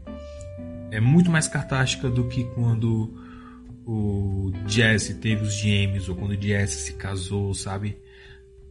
É, é, é uma coisa assim muito, muito maior, é uma coisa assim muito mais próxima. E o fato assim de os personagens e os atores conseguirem entregar tanto as falas cômicas como o, o drama é muito importante. Isso é muito, muito bom. E assim, o que eu. Assim, deve ter alguma sitcom que lide dos mesmos assuntos, que lide uh, da mesma forma, que tenha personagens tão memoráveis quanto, mas o que eu acho que torna Boy Meets World tão diferente é que ele soube crescer e amadurecer, sabe? Você pega, por exemplo, sei lá, Friends, que eu não vi, eu vi os episódios soltos, sabe? Uma, é, Friends, todos eles já são basicamente adultos no começo. Né? Então, assim, não é o mesmo tipo de crescimento que essa série tem. Essa série conseguiu crescer e amadurecer e mostrar isso através até, até de coisas sutis como a fotografia ou como a, a roupa deles, sabe? E eu, eu acho isso muito legal, acho isso muito importante. Então, tá no Disney Plus, sabe? Vale muito a pena assistir. Eu recomendo que você assista com a dublagem original, porque a dublagem brasileira é muito zoada, porque tipo, desde o começo eles têm vozes de adultos, é a mesma, quase os mesmos dubladores, né? A Topanga com aquela voz enjoada da, da Marisa Leal, né, que também faz a Ariel, Pequena Sereia. É, é uma voz enjoada adorável. Eu confesso, eu tenho, eu tenho um, um eu tenho um soft spot por essa voz, Marisa Leal. Se você estiver ouvindo isso, o que você está fazendo da sua vida, amiga? Pelo amor de Deus. Mas obrigado por prestigiar o podcast você estiver ouvindo. Mas assim, é uma voz enjoada, mas eu acho que a voz original da, da Topanga, a atuação dela realmente tem um peso muito diferente. E eu gosto disso. É, a atuação dos atores originais é muito, muito boa. No, no termo dramático mesmo. Você vê como eles melhoraram, sabe? Como eles. Os personagens passaram por momentos muito difíceis e eles conseguiram acompanhar isso e entregar cada palavra com o mesmo sentimento que eles precisavam. Então é isso. Eu, eu, eu acho que é isso. Eu nem sei quanto é que deu aqui o total do podcast, porque eu tô gravando em blocos, né? Mas é isso. Se você é novo por aqui, seja bem-vindo. Tem outros podcasts. Né? Eu, eu faço mais é, artigos escritos em texto, então você dá uma olhada no blog lá, supervisiontime.blogspot.com. Uh, também tem um canal no YouTube com, com carros, não, vídeos, seu animal. E eu não faço muitos vídeos porque realmente é um pouco mais complicado de fazer, demora mais tempo. Um, e é isso, segue lá no Twitter, no Instagram. Eu, eu vivo tentando usar mais Instagram, mas porque eu tenho tão pouco saco de lidar com a droga do algoritmo do Instagram, sabe? É uma coisa assim tão cansativa e exaustiva. Mas vez ou outra eu posto alguma coisa interessante lá, alguma foto de boneco. De novo, quando tem algum artigo, podcast ou vídeo novo, eu posto lá. Então é uma boa forma de saber o que, que eu estou fazendo. Um, se você quiser ajudar, né, agradecer aqui aos padrinhos, o Cauã e o JC. Se você quiser também ser o colaborador, você pode entrar no Padrim, tem uma página no Padrim. Se você não quiser dar uma colaboração mensal, né, você também pode dar colaboração pelo Pix, né, tem um QR Code no blog você também pode usar a chave Pix, que é o e-mail do blog, superreviewtime.gmail.com. Aí você pode doar o tanto que você quiser, quantas vezes quiser, sabe? Qualquer, qualquer quantia ajuda de verdade. Uh, e se você não puder, não quiser colaborar financeiramente, porque eu sei que tá difícil para todo mundo, compartilha, compartilha, bota nas redes sociais, manda para alguém que é, talvez vá gostar do, do, que eu faço aqui, o que eu acho muito difícil, mas tudo bem, né? A todas as quatro pessoas, três pessoas que ainda escutam esse podcast, muito obrigado. E eu vejo vocês não na próxima, porque eu não vejo vocês, mas vocês vão me ouvir. Ah, a gente se esbarra aí, de qualquer jeito e assistam Boy Meets World. Eu vou depois fazer um sobre Girl Meets World depois que eu fizer um, um resenha de Mighty Ducks, né? Até para não para não ficar cansado de sitcom logo, né? Mudar um pouco o, o ritmo é bom isso, é um, é um conselho que eu dou para vocês. Não foquem sempre muito em alguma coisa, a menos a menos que seja tipo a sua, aquela aquela sua coisinha confortável, sabe, que te deixa num lugar feliz, né, que você esteja precisando fugir para um lugar feliz por muito tempo, né? Uh, mas varia, varia. Eu recomendo que você varie. Então é isso, eu sou Kapan Katsuragi do Super Time e minha voz está morrendo agora. Até a próxima.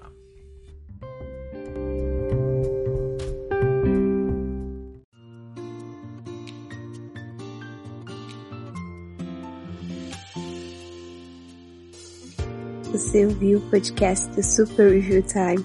Para mais resenhas e vídeos de coisas semi-obscuras, acesse superreviewtime.blogspot.com.